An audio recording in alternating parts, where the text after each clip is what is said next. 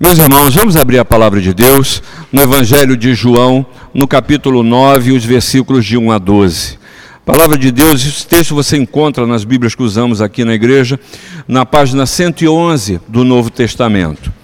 João 9, os versículos de 1 a 12, a palavra de Deus nos diz: Caminhando Jesus, viu um homem cego de nascença, e os seus discípulos perguntaram: Mestre, quem pecou?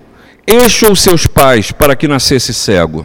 Respondeu Jesus: Nem ele pecou, nem seus pais, mas foi para que se manifestem nele as obras de Deus. É necessário que façamos as obras daquele que me enviou enquanto é dia. A noite vem, quando ninguém pode trabalhar. Enquanto estou no mundo, sou a luz do mundo.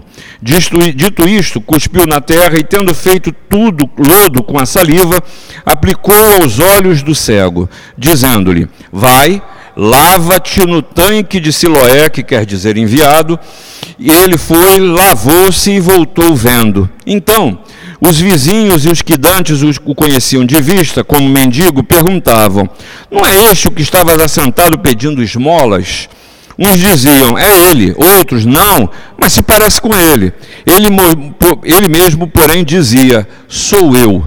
Perguntaram-lhe, pois, como te foram abertos os olhos? Respondeu ele: O homem chamado Jesus fez lodo, untou-me os olhos e disse-me: Vai ao tanque de Siloé e lava-te. Então fui, lavei-me e estou vendo. Disseram-lhe, pois, onde está ele? Respondeu: Não sei. Esse é o texto do Evangelho que hoje o calendário cristão nos traz. E é para Deus não há casos. E é interessante que no momento peculiar em que vivemos, nós temos esse, é, esse texto, essa experiência desse homem cego com Jesus. E é uma excelente oportunidade para a gente refletir sobre o momento em que a gente está vivendo. Você quer ver uma coisa?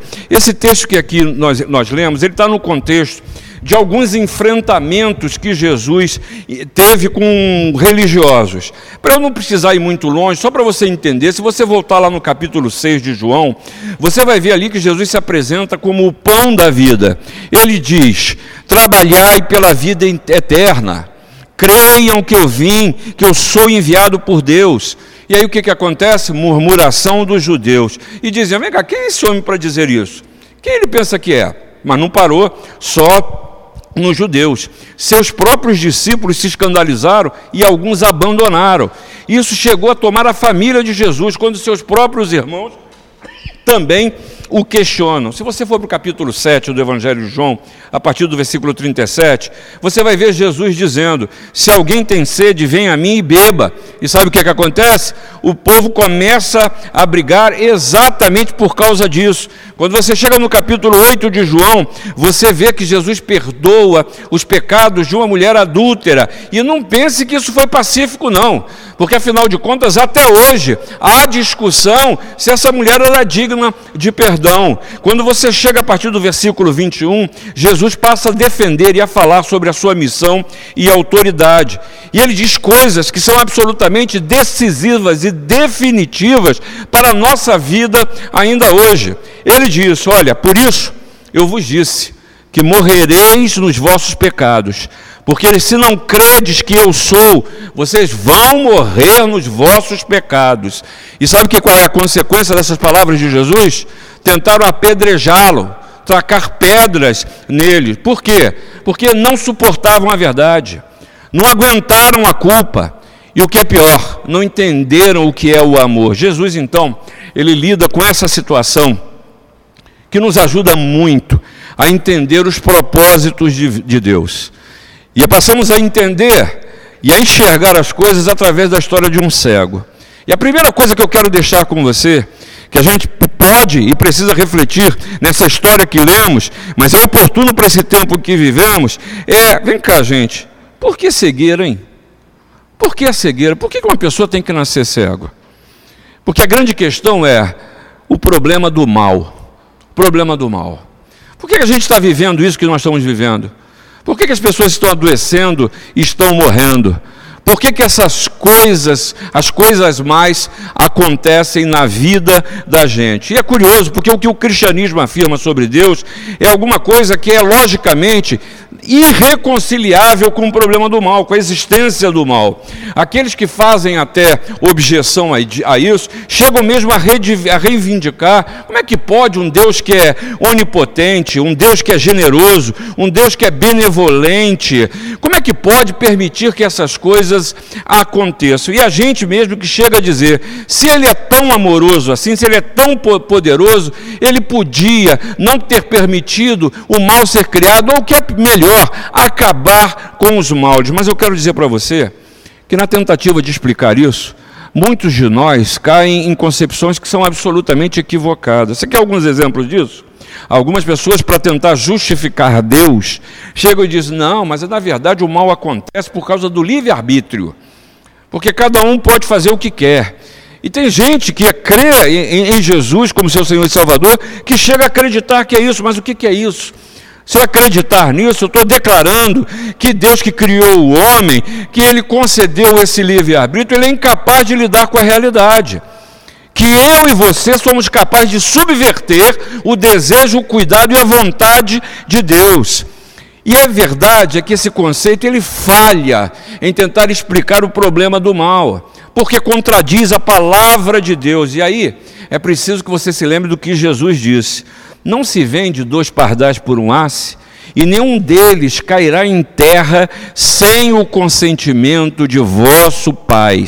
Deus fala, e falou através do profeta Isaías, no capítulo 46, do versículo 10, o seguinte: O meu sub conselho subsistirá, e farei toda a minha vontade. Olha, definitivamente esse conceito de livre-arbítrio não responde ao problema do mal. Aí me vem um, um, outro conceito que as pessoas procuram tentar justificar Deus como se isso fosse necessário, que é a capacidade moral. Ou seja, é como se eu e você tivéssemos aqui uma responsabilidade em que dessemos conta dessa responsabilidade. Em outras palavras, falaria isso é a suposição de que se uma pessoa é incapaz de obedecer às leis de Deus, então ela não pode ser moralmente responsável por responder às leis de Deus. É mais ou menos como se porque eu pecasse, né, eu sou como um menor, um incapaz. Então eu não posso responder por aquilo que faz balela, balela. E aí os incrédulos, infelizmente, a esses Paulo mesmo escreve dizendo: porquanto a inclinação da carne é inimizade contra Deus, pois não é sujeita à lei de Deus, nem em verdade o pode ser. Mas em contradição a esses dois conceitos que eu trouxe para você, você precisa não só saber, conhecer, entender e viver a verdade que nós temos um Deus que ele é soberano. E a palavra de Deus ela nos ensina que a vontade de Deus é que determina todas as coisas. Nada existe ou acontece sem Deus, sem que ele tenha permitido. E aí talvez você se pergunte: ah, onde é que estava Deus quando o sujeito na China foi tomar uma sopa, como disseram por aí, uma sopa com, com morcegos? Onde estava Deus? Onde estava Deus quando essa epidemia se alastrou e se transformou numa pandemia? Mas quero dizer para você que Deus estava no mesmo lugar que sempre esteve, cuidando e ordenando todas as coisas, porque o Deus que acreditamos é aquele que o salmista, no Salmo 65, 4, nos ensina: que bem-aventurado aquele a quem tu escolhes, ó Deus e fazes chegar a ti, para que habite em teus atos. Nós seremos fartos da bondade da tua casa e do teu santo templo. E o provérbio nos ensina dizendo que o Senhor fez tudo para os seus propósitos afins. Sim, até o ímpio para o dia mau. Deus continua no controle de todas as coisas. E aí? Tenha certeza de que Deus realmente ele determina todos os eventos naturais e os assuntos humanos. E aí, eu e você precisamos entender que é verdade, que o mal existe porque Deus permitiu que ele exista e ele tem um propósito para isso também. Ele tem propósito para todas as coisas. Lembre-se do que o escritor de Êxodo nos chamou a atenção no capítulo 4, versículo 11, dizendo: Quem fez a boca do homem? Ou quem fez o mudo, ou o surdo, ou o que vê, ou o cego, como acabamos de ler, não sou eu o Senhor? O escritor de Lamentações te chama a atenção dizendo: Quem é aquele que diz e assim acontece, quando o Senhor o não mande? Porventura da boca do Altíssimo não sai tanto mal quanto bem? É Deus no controle. E o próprio Senhor nos ensina em Isaías, dizendo: Eu formo a luz e crio as trevas. Eu faço a paz e crio o mal. Eu, o Senhor, faço todas essas coisas. E aí a consequência natural disso, eu sou tomado por temor. E eu preciso entender por que Deus permitiu a criação do mal. Porque aí vem a segunda questão, que eu sempre sou tentado. Tudo que acontece na minha e na sua vida, eu quero saber quem é o culpado. Eu quero saber de quem é a culpa disso. Né? Uma coisa eu sei, não fui eu. Não fui eu que transmiti coronavírus para quem quer que seja, mas tem um culpado. Eu quero saber quem é o culpado. A gente sempre quer um culpado. E aí você vê no, no versículo 2 do que a gente acabou de, de ler, nessa, nessa história do cego, que a pergunta para Jesus foi: vem cá, quem é o culpado? Quem foi o culpado disso? Essa era uma crença em Israel, perguntando se eram os pais que pecaram.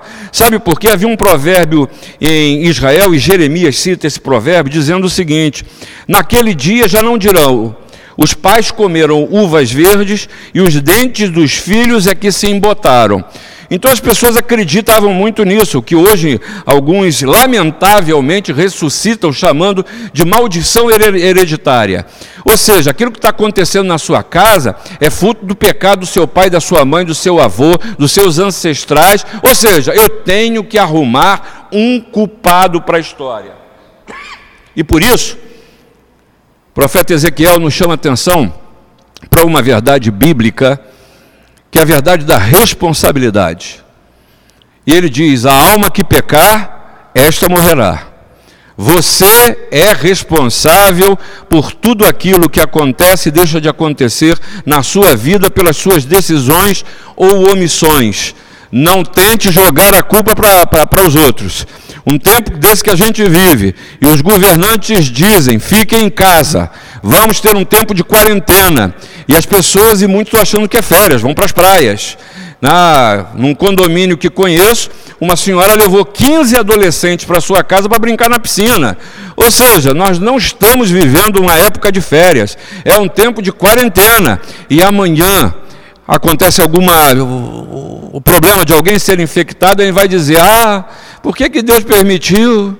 Ou então os governantes não cuidaram, a saúde pública, mas porque você não cumpre aquilo que lhe foi encaminhado fazer. A alma que pecar, essa morrerá. E aí eu preciso entender o porquê. E aí eu não tenho como falar de outra coisa que não seja o pecado. A transgressão dos mandamentos de, de Deus. É aquilo que João falou na sua primeira epístola, no capítulo 3, versículo 4, que todo aquele que pratica o pecado também transgride a lei, porque o pecado é a transgressão da lei. Deus disse, você há de se lembrar, para o homem e para a mulher: olha, não coma da árvore. O que eles fizeram? Comeram da árvore, o homem e a mulher, e pecaram. Pois o mal é exatamente a consequência do pecado. Aplique isso no que você vê de mal no mundo. É só você olhar para as guerras, para a destruição, para o egoísmo, para a maldade, para o homem sendo uma fábrica de doença até, para o homem que produz meios de matar, para o homem que destrói o ambiente onde mora. Aí eu me lembro agora, vou usar o exemplo desse nosso tempo, o sujeito vai comprar gel no supermercado.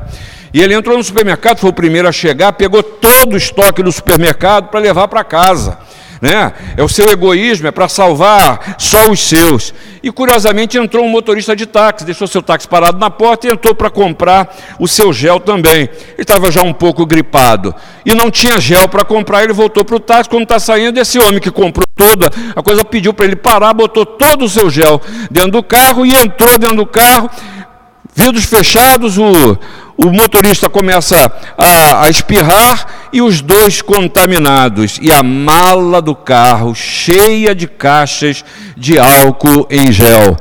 Nossos erros, as nossas decisões implicam na maneira como a gente vive. Pecado. Pecado. Nós somos máquinas de produzir o mal e de produzir mal, maldade.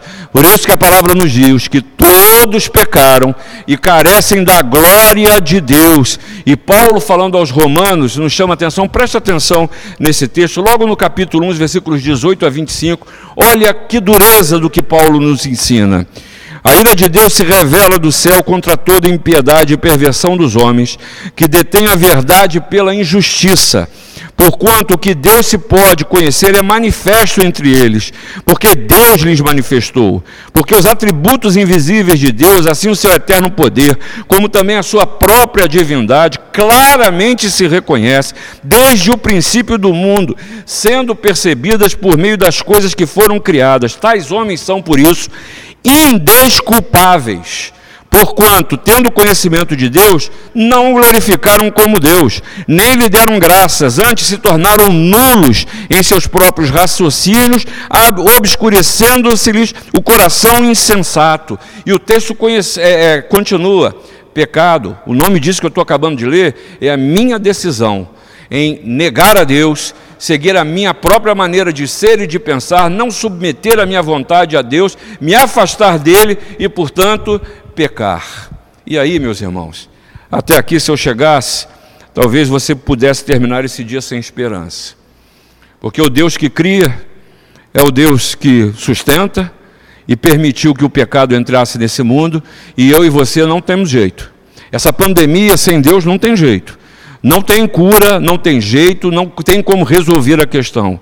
Mas aí, esse texto que acabamos de ler nos oferece a solução para as nossas vidas antes de qualquer coisa. Quando Jesus diz: Eu sou a luz do mundo. Eu sou a luz do mundo. E não é à toa que Deus decretou a morte de Cristo por uma boa razão. A redenção dos seus eleitos, a redenção dos nossos pecados. Da mesma forma, o seu decreto que permitiu a existência do mal, ele é um, decreto para que seja revelada ainda mais a glória do Senhor em Cristo Jesus em Cristo Jesus. E aí eu preciso entender que Jesus continua a se oferecer em amor, em amor por cada um de nós. E aí eu li uma colocação de Vincent Cheng, que eu quero, chegando para o final, deixar com você. Ele diz que é o seguinte para a gente: Deus é todo poderoso? É. Ele é todo amoroso. Ele é capaz de acabar com todo o mal. Ele deseja acabar com todo o mal. Mas o mal ainda existe. Portanto, Deus tem um propósito para o mal nesse tempo. Portanto, Deus também vai destruir o mal. Você lembra do, de Faraó no Egito? E o povo cativo?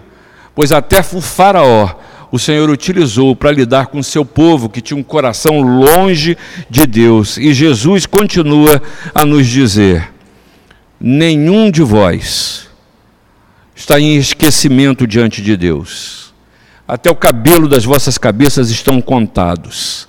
Vocês valem mais do que muitos pardais, mas não se esqueça aquilo que diz o salmista no Salmo de número 121. Para aqueles que estão preferindo o desespero, o Senhor te guardará de todo mal, guardará a tua alma. O Senhor guardará a tua saída e a tua entrada, desde agora e para sempre. E Jesus ainda diz para você uma vez mais, como a sua oração que ele fez ao Pai: Ah, eu não peço que os tireis do mundo, e sim que os guardes do mal. E é por isso que o Senhor diz a você, e eu concluo dizendo isso: buscai o Senhor enquanto se pode achar, invocai-o enquanto está perto Deixe o perverso seu caminho e inico os seus pensamentos. Converta-se ao Senhor, que se compadecerá dele, e volte-se para o nosso Deus, porque ele é rico em perdoar, diz o profeta Isaías. E o Senhor Jesus chega ainda hoje e diz para você: Vinde, vinde a mim, todos os que estáis cansados e sobrecarregados, e eu vos aliviarei.